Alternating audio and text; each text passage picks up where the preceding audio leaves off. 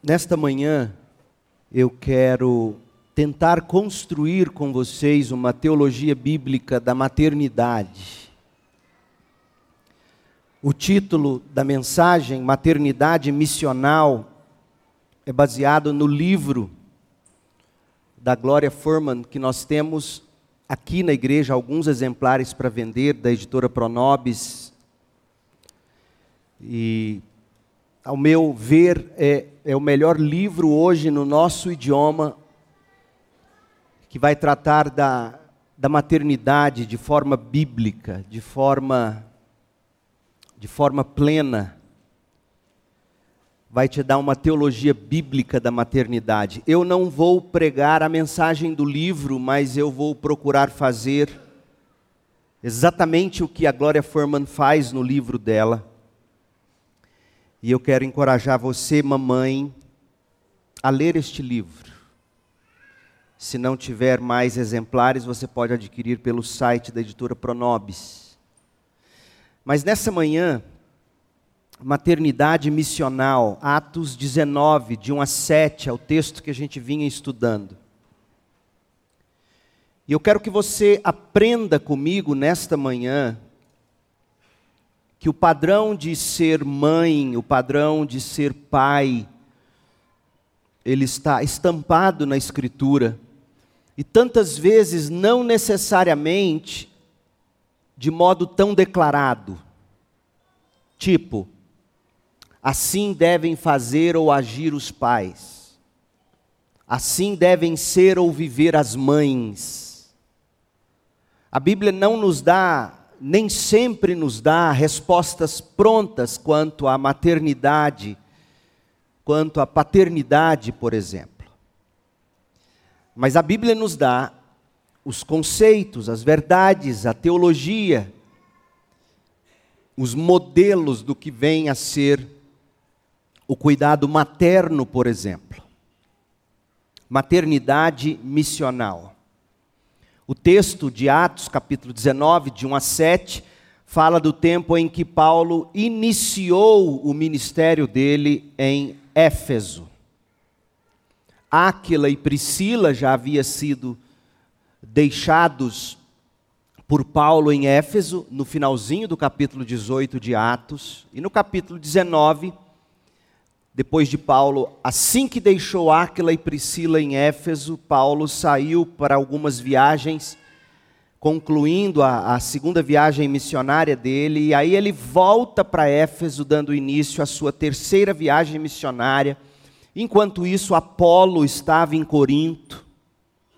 Paulo viaja pelas regiões do interior até chegar a Éfeso, no litoral. Ele encontra um grupo de doze homens que se diziam discípulos, ele checa a conversão deles, ele identifica que ainda não tinha havido conversão, ele prega Jesus Cristo para eles, esses homens creem e eles então recebem o Espírito, eles são batizados, porque agora sim são crentes em Jesus, e eles são batizados em nome de Jesus, como prova de que agora sim eles haviam entendido a fé, abraçado a fé em Jesus Cristo, que é o nome, o único nome pelo qual todos nós devamos ser salvos. Esse é o contexto. Nós voltaremos a este texto, provavelmente na próxima semana, como sequência da mensagem de hoje. Porque hoje, e eu não estou fugindo do tema, Apenas por questão de tempo é provável que nós vamos dividir esta mensagem em duas. Hoje eu quero que você enxergue o seguinte: guardadas as proporções, a atuação de Paulo em Éfeso, plantando e cultivando uma igreja saudável, a atuação apostólica é idêntica ao trabalho das mães na criação dos filhos idêntica, guardadas as proporções. De fato, gente, era assim mesmo que o apóstolo via grande parte do seu trabalho. Paulo via grande parte do que ele fazia e, e de sua atuação, ele, portanto, se via como uma, uma mãe espiritual para os seus filhos. Se você tem dúvida disso, abra comigo e leia o que ele escreveu aos Tessalonicenses, primeira carta aos Tessalonicenses, capítulo 2, versículos 7 e 8, e veja como Paulo via em grande medida, o seu trabalho apostólico como o trabalho de uma mãe. Portanto, é que digo que, por mais que, que não se tenha estampado no ensino de Paulo a mensagem exata dizendo: sejam assim, ou façam assado, mamães ou papais, o modelo apostólico de Paulo é para as mães um modelo de maternidade guardadas as proporções. 1 Tessalonicenses 2, verso 7. Ainda que, como apóstolos de Cristo, tivéssemos o direito de fazer certas exigências, agimos como crianças entre vocês. A expressão da ideia de fomos amáveis entre vocês. Sabe aquela criança que chega carinhosamente, abraça a sua cabeça assim, passa a mãozinha, Paulo está dando a ideia de agir como criança não foi agir imaturamente, foi agir com amabilidade, a amabilidade de uma criança. Percebe como Paulo está modelando, inclusive, a, a infância.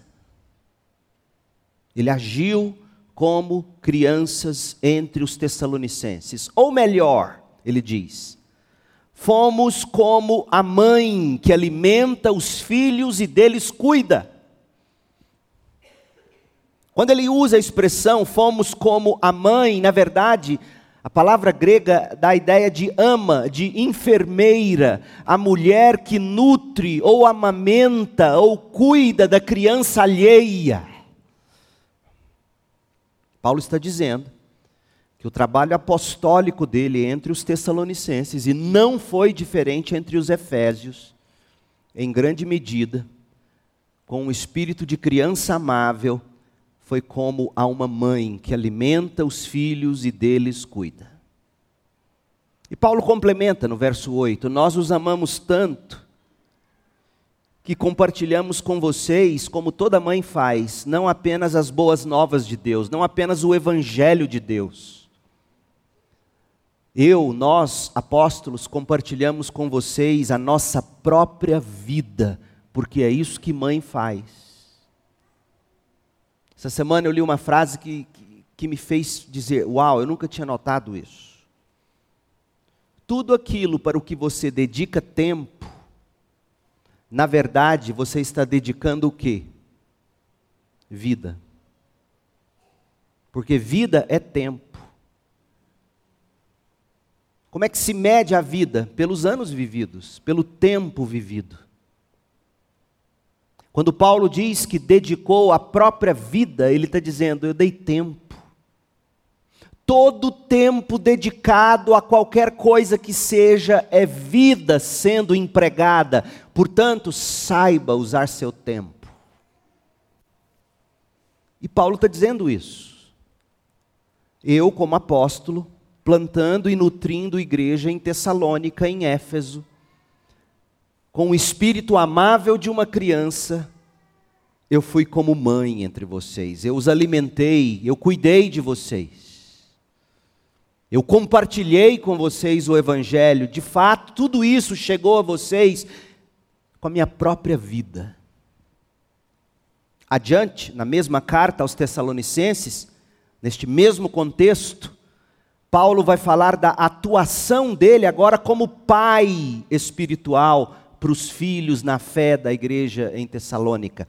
1 Tessalonicenses 2, versos 10 a 12. Olha o que Paulo vai dizer: com o espírito amável de criança, ele nutriu, ele pregou, ele deu a vida. E agora ele complementa, ele diz também como um pai.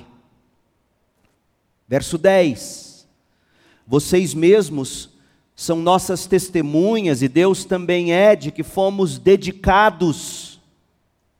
Olha o papel de pai aqui. Dedicados.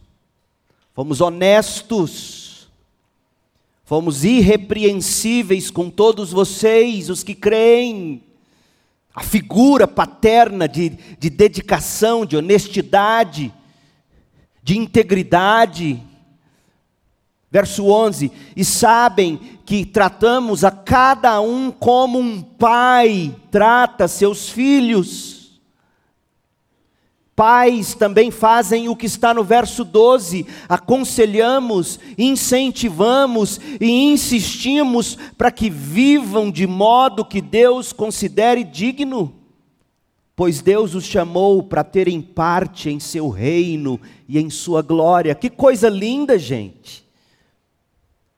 Com o espírito amável de criança, Paulo, ora foi mãe, ora foi pai neste domingo de Dia das Mães, algumas coisas muito claras da parte de Paulo, o apóstolo, já estão em tela para nossa, para sua edificação. Como eu disse inicialmente, eu sei que essas coisas não são tão óbvias num primeiro momento mas estão sim muito evidentes, elas ficam sim muito transparentes quando nós nos debruçamos com atenção sobre elas, sobre o que Paulo acabou de dizer aos Tessalonicenses e que certamente se aplicava também, se aplicou aos Efésios, aos Coríntios, aos Filipenses, a todas as igrejas por onde ele passou, com um espírito amável de criança ora agindo como mãe, e ele define o que é o papel de mãe, em dando a vida, em dando o tempo. Ela fala do Evangelho, ela modela o Evangelho, ela nutre ela amamenta, ela alimenta, não só com leite e comida, mas com o Evangelho, e como pai, ele age com dedicação, com honestidade, com integridade, aconselhando, incentivando, insistindo para que vivam de modo digno do Evangelho. Isso é pai, isso é mãe, segundo a Bíblia. Portanto, olhar para Paulo e a atuação dele nas igrejas é aprender a ser pai é aprender a ser mãe. Por isso eu não precisei mudar o texto, mudar o tema. Apenas estou fazendo você olhar com uma perspectiva diferente. De que modo eu devo ser mãe? De que modo eu devo ser pai? Paulo nos explicou aqui em 1 Tessalonicenses 2, 7 a 8, o papel da mãe, 2, de 10 a 12, o papel do pai. Mas há duas lições, preparando-nos para o texto de Atos 19, que eu preciso que você extraia para a sua vida nesta manhã. Primeiro, e aqui eu me dirijo especificamente às mulheres que não tiveram ou não estão tendo a condição de ter seus filhos biológicos. Porque este é um grande sofrimento para as mães, ou mulheres, perdão, que tentam, tentaram, ou talvez ainda não tentaram, um dia tentarão e descobrirão que são inférteis, digamos. Ou não têm a capacidade biológica de produzir filhos. Eu sei que é uma enorme frustração um dia como este para mulheres assim. Sei também que é uma enorme frustração para mães biológicas que criaram os filhos, eles cresceram, e graças a Deus porque cresceram. Eles cresceram, eles seguiram a vida deles, eles alçaram voos, eles tem a vida investida noutras coisas e agora a mamãe se sente só, como se costuma dizer, o ninho está vazio. E você construiu sua identidade inteira ao redor dos seus filhos, mas agora você não os tem mais, porque de fato eles cresceram para ser aquilo para o que você trabalhou, independentes. Então, Nesta manhã, a primeira lição que você precisa aprender é que é possível ter e sempre ter filhos espirituais. Então, se você não os teve biologicamente, a Bíblia diz que você deve tê-los espiritualmente. E se você um dia os teve biologicamente, mas hoje não os tem como você um dia teve, você já considerou abrir seu coração e sua casa para você ter filhos espirituais? Por que, que eu te digo isso? Porque na nova aliança confirmada com o sangue de Cristo, 1 Coríntios 11, 25, na nova aliança confirmada com o sangue de Cristo, há grande alegria. E é possível se realizar plenamente, com enorme alegria, trazendo à luz e nutrindo, isto é, plantando e cultivando filhos espirituais. É possível se realizar, mulher, com filhos espirituais. Paulo, por exemplo, solteiro ou viúvo que era, nós não sabemos ao certo se solteiro ou viúvo, Paulo, Paulo nunca teve filhos biológicos. Mas poucas mães, raríssimos pais biológicos experimentaram tamanha alegria e provaram de tão grande realização quanto Paulo ao olhar para os seus filhos espirituais. Como eu gostaria de convencer você nesta manhã de que é possível se realizar com filhos espirituais porque, por melhor que seja e mais abençoada que seja a maternidade, filhos são o maior risco no coração de uma mãe. Como é fácil fazer filhos se tornarem ídolos. Como é fácil. E Paulo vai nos mostrar que é possível não ser mãe biológica, não ser pai biológico e ainda assim se realizar. Ou é possível ter se realizado na criação dos filhos biológicos, mas agora não os tem mais por perto, não tem muito contato com os netos. É possível cultivar filhos biológicos até o fim, filhos espirituais até o fim e ser realizado, realizada. Por exemplo, Filipenses 2:22. Filipenses 2:22. Paulo vai falar do primeiro grande orgulho dele, o filho Timóteo. O filho espiritual, mas vocês sabem que Timóteo, Filipenses 2, 22, provou o seu valor como um filho junto ao Pai. Ele tem servido ao meu lado na proclamação das boas novas, um filho do meu lado, fazendo o que eu faço, junto comigo. Me diga se isso não é realização, mãe ou mulher. Um filho junto a você, servindo ao seu lado, na proclamação das boas novas. Tamanho era o orgulho deste pai espiritual que ele podia dizer de boca cheia, Filipenses 2:20. Olha o que ele dizia desse filho, que não era dele, mas que era dele espiritualmente.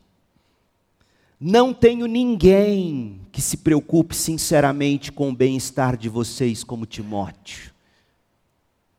Imagine você poder dizer de boca cheia: Não tenho ninguém, ninguém que se preocupe tão sinceramente com o bem-estar de vocês, como o meu filho Timóteo se preocupa.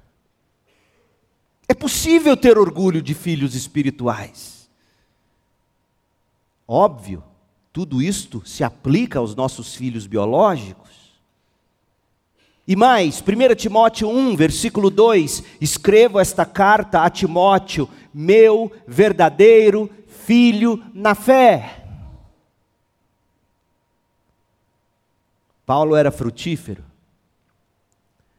Paulo era um, um, grande reprodutor de filhos espirituais. Outro filho dele é Tito, Tito capítulo 1, versículo 4. Ele escreve: Escrevo a Tito, meu verdadeiro filho na fé que compartilhamos. Timóteo, Tito.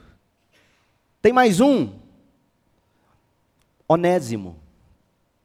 Veja em Filemon, Filemon versos 10, 11 e 12. Olha o que Paulo escreve: Suplico Ó Filemon, ele escreve a Filemon, falando de Onésimo, o servo de Filemon, suplique que demonstre bondade a meu filho Onésimo, meu filho Onésimo, tornei-me pai dele enquanto estava na prisão, tornei-me pai dele na prisão, preguei o evangelho para ele, ganhei ele para Cristo, ele se tornou meu filho. Onésimo, não lhe foi de muita utilidade no passado, mas agora é muito útil para nós dois. Eu o envio de volta a você, e com ele, meu filho, que gerei na prisão, com ele vai meu próprio coração. Diga para mim se isto aqui não é realização, gente. Você poder dizer isso de alguém. Ganhei ele para Jesus na cadeia envio ele de volta a você, perdoe ele pelo que ele fez, e melhor, mande ele de volta para mim, e saiba, ao recebê-lo, você, ao abraçá-lo, está abraçando o meu próprio coração que o acompanha, trocando em miúdos na nova aliança, confirmada com o sangue de Cristo, a plena realização de qualquer ser humano, ponha isso na sua cabeça, jovem, adolescente, a maior realização de qualquer ser humano, casado ou solteiro, com filhos ou sem filhos, biológicos ou adotivos, a maior realização está, em última instância, acima de qualquer coisa, no seu relacionamento com Cristo e nos frutos deste relacionamento, ou seja, filhos na fé, para a glória de Deus Pai. Esta é a maior realização. Falando falando da, da razão dele para viver, porque tem muitas mães que dizem assim: eu vivo para os meus filhos. Tem uma maneira boa de dizer isso e tem uma maneira destruidora de dizer isso. A maneira boa, eu vivo para os meus filhos, é, é você dizer: eu emprego a minha vida na educação, no discipulado deles. Isso é bom. Agora, eu vivo para os meus filhos como se eles fossem pequenos deuses ou ídolos no seu coração, será a sua desgraça. E isso acontece muito com mães que perdem o marido de algum modo. Muito. Os filhos passam a se tornar uma espécie de razão para viver. Ainda mais isso é muito sério, isso é, isso é muito perigoso. E com todo amor e carinho eu te digo isto nesta manhã. Minha mãe, ao que tudo indica, não foi crente. Diz ter sido no final, mas eu não vi frutos, não sei, não posso julgar. E minha mãe idolatrava os filhos dela, sobretudo por causa da vida que meu pai vivia. E de todos os filhos dela, o que ela mais idolatrava era eu. Desculpa, o meu irmão que está aqui pode te dizer se não é verdade o que eu estou dizendo. Minha mãe teve a capacidade, não sei se o Léo vai lembrar disso, tomara que não, de um dia dizer na frente deles: É você mesmo o filho que eu mais gosto. Minha mãe foi doente nesse ponto. E como me sufocou essa maternidade idólatra.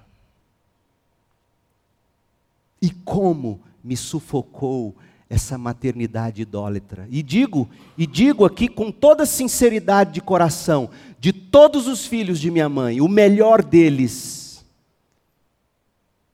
é o que ela menos gostou. Meu irmão. Ele é o melhor de mim. Digo isso sem hipocrisia. Uma maternidade idólatra destrói filhos. E você também, mamãe. Falando da razão dele para viver, Paulo diz qual deve ser a razão de uma mãe para viver, de um pai, de um homem ou de uma mulher, com ou sem filhos. Filipenses 1, 20. Filipenses 1:20. Abra e leia comigo. Acompanhe. Coloque seus olhos na escritura agora. Minha grande expectativa, diz Paulo, e esperança é que eu jamais seja envergonhado, mas que continue a trabalhar corajosamente, como sempre fiz, de modo que Cristo seja honrado por meu intermédio, quer eu viva, pois eu ou quer eu morra, pois para mim o viver é Cristo e o morrer é lucro. Paulo não diz para mim o viver são meus filhos espirituais. Porque quem diz para mim o viver são filhos, não vai conseguir completar a frase dizendo morrer é lucro. Se para você o viver é filhos, morrer é desespero. Mas se para você o viver é Cristo, morrer é lucro. Se o viver é Cristo, qual é a razão para se continuar vivendo? Seja sincera, honesto agora, responda a isso. Se, se, o viver é Cristo, se morrer e estar com Cristo é incomparavelmente melhor, qual é a razão para a gente continuar vivo? Verso 22. Mas se continuar vivo, posso trabalhar e produzir filhos para Cristo, porque fruto para Paulo são filhos espirituais. Sabe por que, que talvez você na velhice tenha perdido a alegria de viver? Talvez, não sei. Porque você parou de reproduzir filhos espirituais. Porque Paulo está dizendo que a única razão para ele continuar vivo é produzir fruto para Cristo. É possível você produzir fruto para Cristo, mulher de Deus. Fazendo um bolo gostoso, chamando os vizinhos, falando de Jesus, anunciando Jesus. Paulo continua: na verdade, não sei o que escolher, estou dividido entre dois desejos. Eu quero partir, estar com Cristo, o que é o que me seria muitíssimo melhor, contudo, por causa de vocês, meus filhos, é mais importante que eu continue a viver. Porque eu quero continuar multiplicando Cristo na vida de vocês. Essa é a razão para se viver, gente. E na medida em que você consegue ver seus filhos andando com Cristo, desmamados de você, por mais que seja tentador sofrer por não tê-los por perto, como um dia estiveram, se eles estão crescendo em Cristo, desmamados de você, ajoelhe e diga: glória a Deus. E enquanto aqui eu sofro sozinha, me dê mais filhos espirituais, meu Deus. É sobre a grande realização que tinha em seus filhos na fé que Paulo escreve, Filipenses 4, verso 1. Olha o que ele escreveu. Filipenses 4, 1. Portanto, meus amados irmãos, é, é, é, veja, ele já chamou esses seus filhos na fé de filhos. Essa é a maternidade saudável, essa é a paternidade saudável, que é capaz de olhar e dizer meu filho, e ao mesmo tempo dizer meu irmão em Cristo. Neila testemunhou aqui hoje mais cedo. Os filhos dela foram irmãos em Cristo dela e estão sendo na luta dela contra o câncer, irmãos. Portanto, meus amados irmãos, que são os filhos dele na fé, você tem que, na medida em que seus filhos crescem e amadurecem, você tem que aprender a olhar para eles não apenas como, como suas crianças, mas aquele homem em Cristo que ele vai se tornando é seu filho, aquela mulher que em Cristo ela vai se tornando é sua filha, ao passo que são seus irmãos. Que coisa linda, gente. Pai e mãe que consegue chamar filho de irmão em Cristo, entendeu ou conseguiu não idolatrar mais filhos. Portanto, meus amados irmãos, Paulo diz: permaneçam firmes no Senhor. Amo vocês e anseio vê-los, pois vocês, meus filhos, meus irmãos, são minha alegria e minha coroa de recompensa. Tá vendo, gente? É possível ser plenamente feliz, realizado, recompensada se você tem filhos na fé. Na nova aliança, a realização está em se dar à luz filhos espirituais. A realização está em plantá-los e cultivá-los na fé em Jesus Cristo. Já ainda, lá no Antigo Testamento, se previa este tempo, o tempo da igreja. Tanto é verdade que quando, quando estavam em desterro, quando estavam sofrendo em exílio, em dispersão, Israel ficou tão desonrada como costumavam ficar as mulheres da antiga aliança que eram incapazes de ter filhos biológicos. Até que Isaías os alegrou com uma profecia.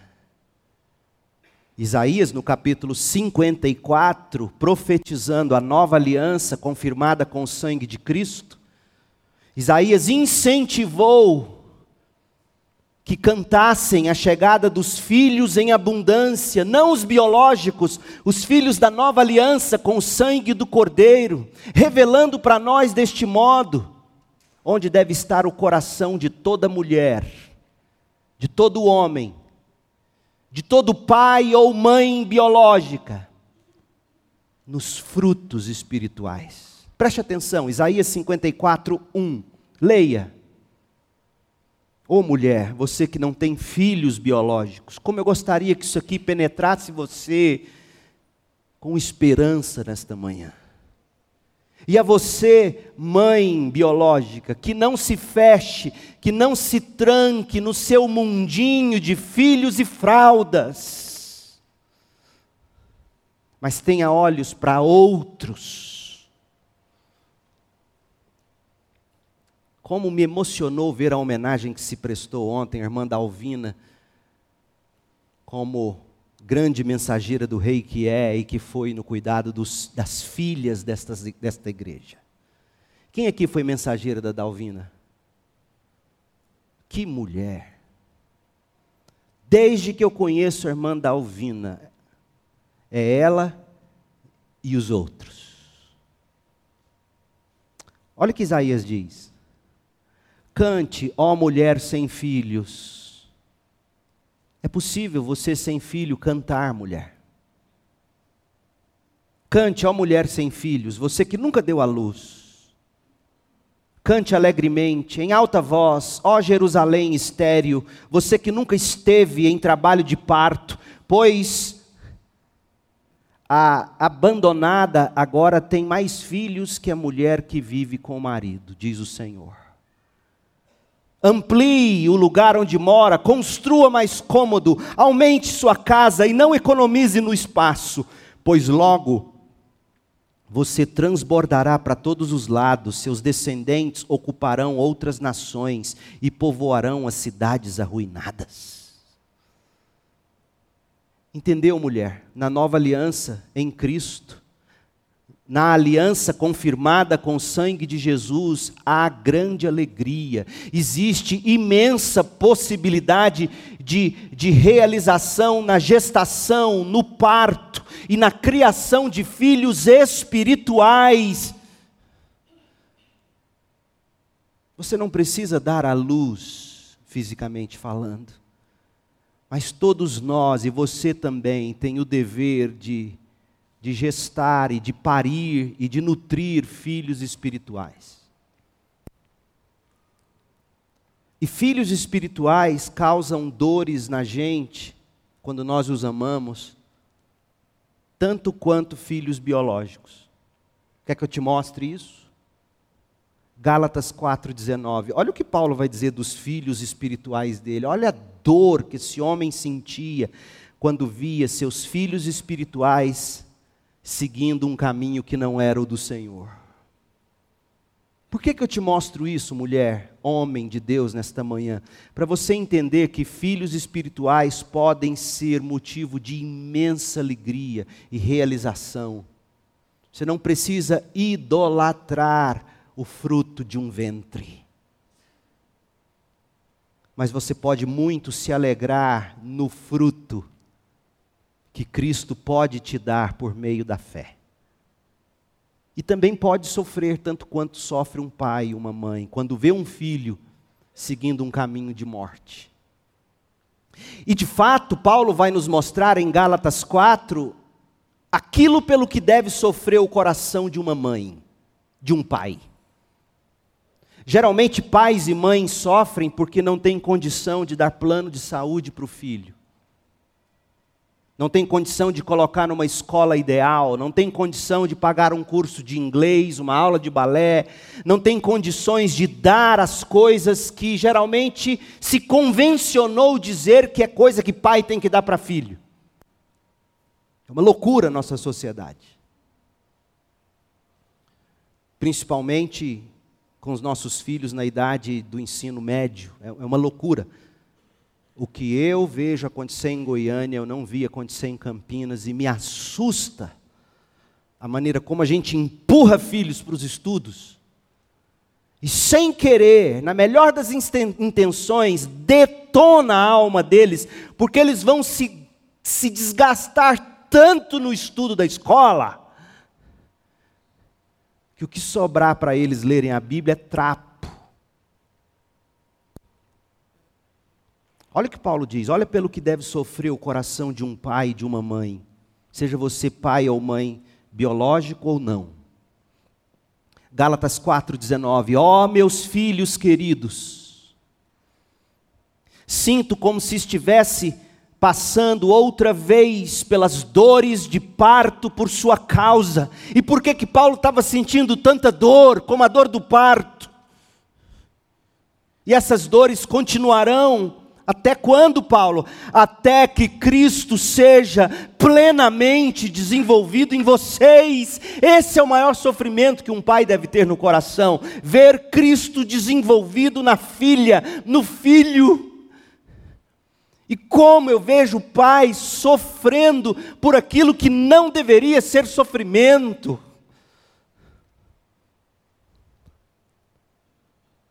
É importante que seus filhos estudem. É importante que eles entrem na faculdade. É importante que eles aprendam a trabalhar. É importante que eles se realizem profissionalmente. Mas é inegociável, é indispensável é insubstituível Cristo ser plenamente desenvolvido neles. Insubstituível, papai e mamãe. Ponha isso na sua cabeça esta manhã. Mais importante do que a escola cara é o tempo dela com Deus. É isso que tem que te fazer sofrer. Filha, você está lendo a Bíblia? Filho, você está conseguindo orar? Eu posso caminhar com você? Como a gente ora junto? E vocês, filhos, aprendam a abrir a boca. Como é difícil para o pai. Às vezes eu, como pai, tenho vontade de ir lá pegar a língua do Samuel e puxar e falar assim: Fala comigo, meu Deus. Ele sabe disso, porque ele tão carinhosamente sempre escreve cartinha e diz: Estou com saudade, viu, Sá? Tem tempo que você não faz mais começou a namorar com a Bárbara, só faz carta para ela. Pai, eu sei que eu sou calado, mas eu te amo. Abra a boca, filho, fale dos seus do seu coração, das suas dores, dos seus sofrimentos, das suas tentações. Ô oh, Pai, sofra até você ver Cristo plenamente desenvolvido no seu filho do que adianta ele passar em primeiro lugar para a medicina e perder a alma. Do que adianta? Do que adiantou tudo? Eu não vou ter condições de deixar bens para os meus filhos. Mas a herança em Cristo que eu tenho buscado dar para eles é tudo de que eles precisam porque eu poderia deixar o mundo para eles. Sem Cristo, eu teria fracassado como pai. Paulo continua: Eu tenho sofrido porque eu não tenho visto Cristo ser formado em vocês, meus filhos. Vocês estão escolhendo o caminho de morte. Verso 20: Eu gostaria de poder estar aí com vocês, meus filhos, para lhes falar em outro tom. Paulo está sendo bravo, Paulo está sendo duro. Essa semana eu conversando com o Ed, que trabalha com, com funcionários no hospital que ele administra, e, e como essa geração, como vocês, jovens adolescentes, escutem, preste atenção no seu pastor que te ama. Uma geração que não aguenta ouvir bronca. Uma geração que não aguenta receber uma chamada de atenção, uma correção. Uma geração que não admite ser contrariada, que não admite ser contra-argumentada, se tranca no mundinho dele ou dela. Isso vai te levar à ruína. Como tem sido difícil lidar com funcionários de 30, 30 e poucos anos para baixo. Conversa com quem emprega e você verá como é difícil lidar com essa gente que não aguenta um tom mais masculino, firme, forte, sim, carregado de amor, cheio de graça, embalado em carinho, mas um tom firme.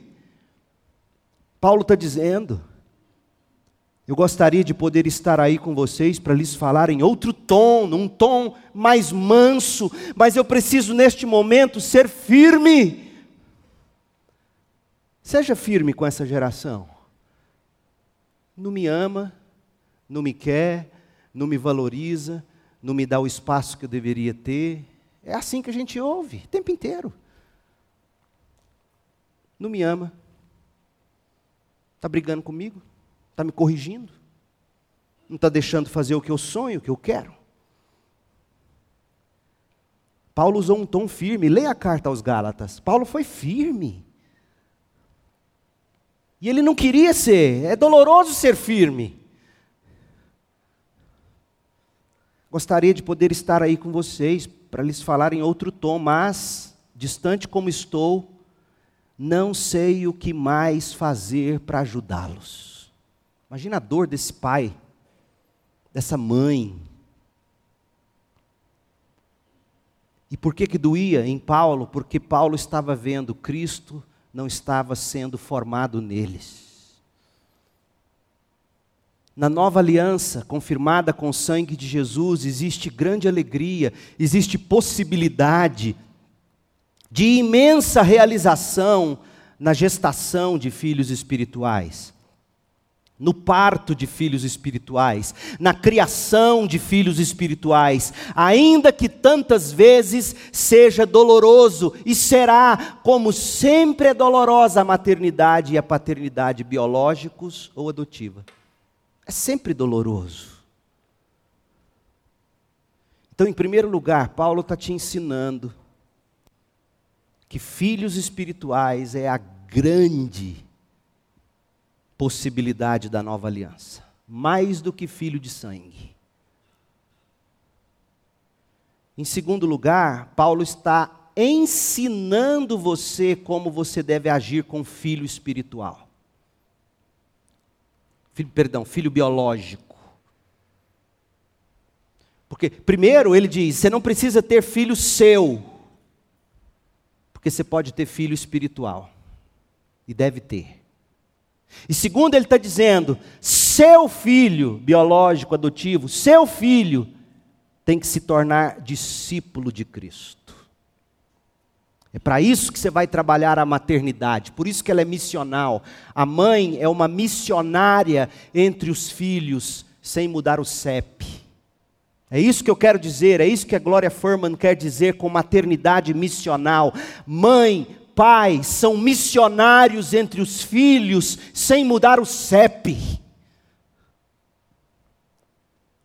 Na nova aliança, filhos biológicos ou adotivos, os nossos filhos, aqueles que você pare, que sai da sua barriga, nossos filhos não são dados para serem mimados, não são dados para serem afirmados, não são dados para serem estragados ou idolatrados.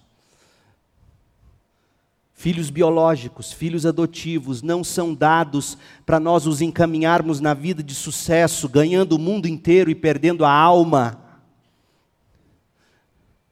Filhos biológicos, filhos adotivos nos são dados por Deus mesmo, para que sejam por nós discipulados no caminho de Jesus Cristo, no poder do Espírito Santo.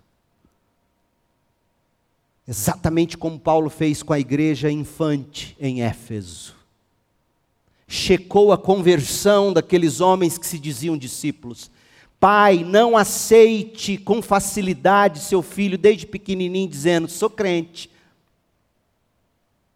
Não aceite isso assim. Cheque. E não é simplesmente porque ele canta bonitinho no coral infanto juvenil, não. Cheque, cheque pelos frutos. Nem tanto pelo carisma, nem tanto pelo que faz ou fala, mas pelo fruto de vida pelo fruto do Espírito. Paulo chega a Éfeso, capítulo 19, todo mundo se declarando discípulo, e ele pergunta: Vocês receberam o Espírito? Porque Paulo estava checando, tinha alguma coisa ainda fora do lugar ali. Vocês, vocês têm o Espírito? Não, nunca nem ouvimos falar do Espírito. Opa! Que batismo vocês receberam? Ah, batismo de João. E aí Paulo prega, eles creem, Paulo os batiza no Espírito ou, ou, nas águas, eles recebem o Espírito como marca da nova aliança. E eles passam a falar em outras línguas, eles passam a profetizar, como que dizendo: agora estamos aptos para falar a língua do Evangelho ou qualquer idioma, agora nós estamos aptos para falar das grandes e maravilhosas coisas de Deus. Esse é o papel da mãe, esse é o papel do pai com os filhos biológicos. Checar conversão o tempo todo e não ter vergonha, não ter medo de dizer: desculpe, filho, fique com raiva de mim, mas em amor eu te digo: esta vida vai te levar para o inferno. Tudo que Paulo fez, tudo que Paulo disse, tudo que Paulo modelou no trato dele com filhos espirituais se aplicam a filhos biológicos, a filhos adotivos no seio do lar. Ponha isso na cabeça, mamãe e papai que me ouvem. Na nova aliança, a grande comissão de Jesus não é só para os missionários da igreja.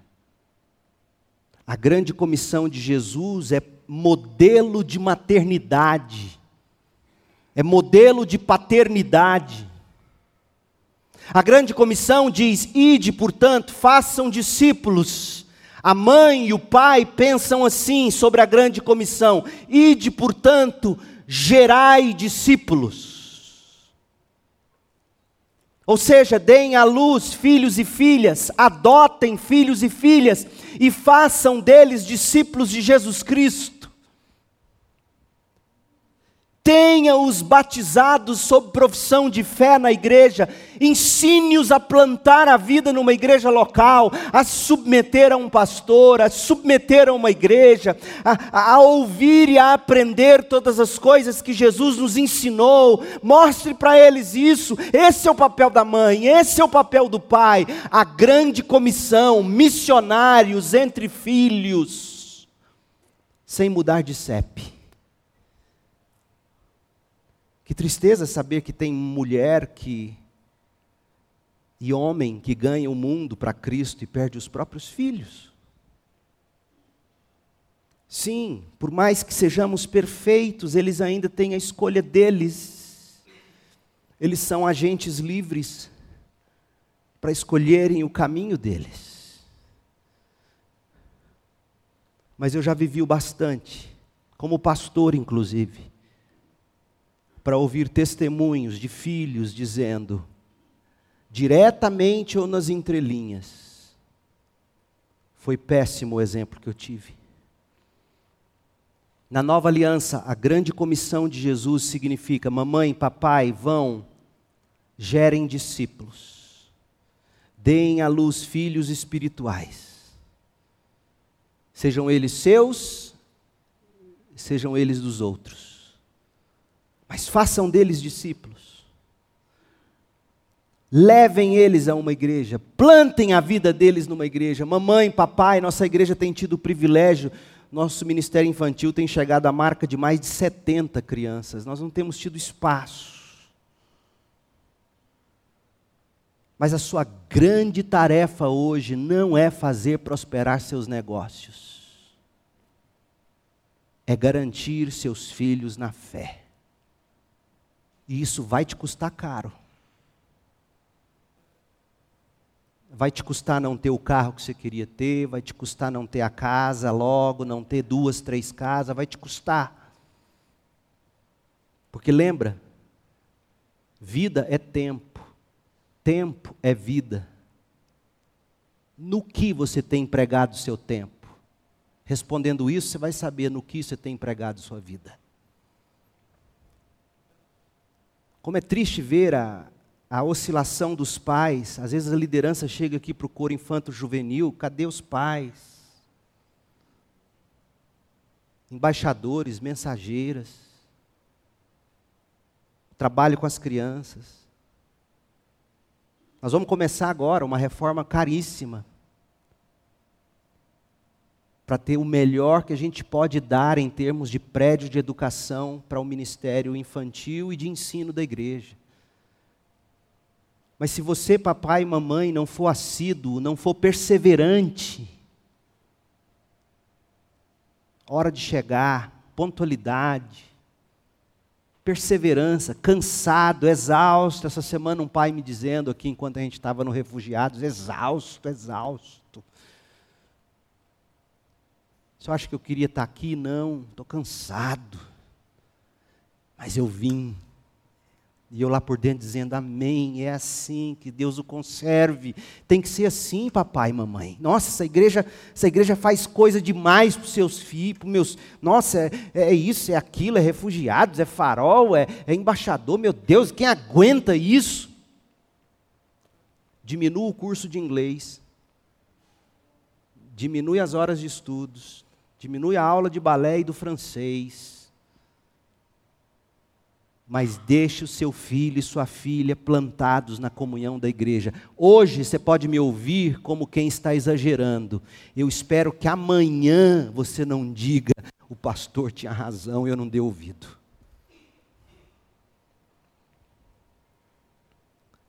Filhos, para serem de fato coroa de pai e mãe, têm que ser criados no Evangelho. Então, Paulo, nesta manhã, está dizendo duas coisas. A primeira, você não precisa ter filho seu, porque você pode ter filho espiritual e ser tão realizada quanto, em qualquer época da vida. E ele está dizendo: ainda que o filho seja seu, ele foi te dado para você fazer dele um discípulo, uma discípula de Jesus. É por isso que tudo o que Paulo fez quando chegou a Éfeso e durante os seus três anos entre os Efésios, plantando e cultivando a igreja de Éfeso, plantando e cultivando filhos espirituais asiáticos, é por isso que tudo que ele fez se aplica também à maternidade, à paternidade, ou seja, o que Paulo fez em Éfeso é sim mensagem para domingo de Dia das Mães. Porque o que Paulo fez modela a maternidade. O que Paulo fez modela a paternidade. Nesta manhã, o que temos é Paulo nos dizendo: olhe para mim, olhe, olhe para como eu plantei igreja, para você saber como é que você planta um lar. Como é que eu cuidei de ovelhas, tendo-as como como um pai tem filho, como uma mãe tem filho. Aprenda, porque é assim que tem que ser na maternidade. Então, nesta manhã, eu concluo com dois desafios, porque domingo que vem eu te quero de volta. Vai ter a parte 2 disso aqui, e a gente vai entrar no texto de Efésios 19, de 1 a 7. Primeira lição: Não saia daqui frustrada, mulher, se você não teve ou não tem filhos biológicos. Realize-se com filhos espirituais, é possível. E segunda, mamãe, papai, Deus não te deu filho para você estragar com os mimos deste mundo, mas para você, em amor, com muita graça, dedicação, torná-los não o seu orgulho, que esse é outro problema, mas torná-los, torná-las discípulos de Jesus. Aí sim, o orgulho será de verdade. E, e isso é impossível na nossa própria força, na sua própria força. É por isso que a gente precisa do Espírito de Deus da palavra de Deus, da comunhão da igreja. Vamos orar? Feche seus olhos.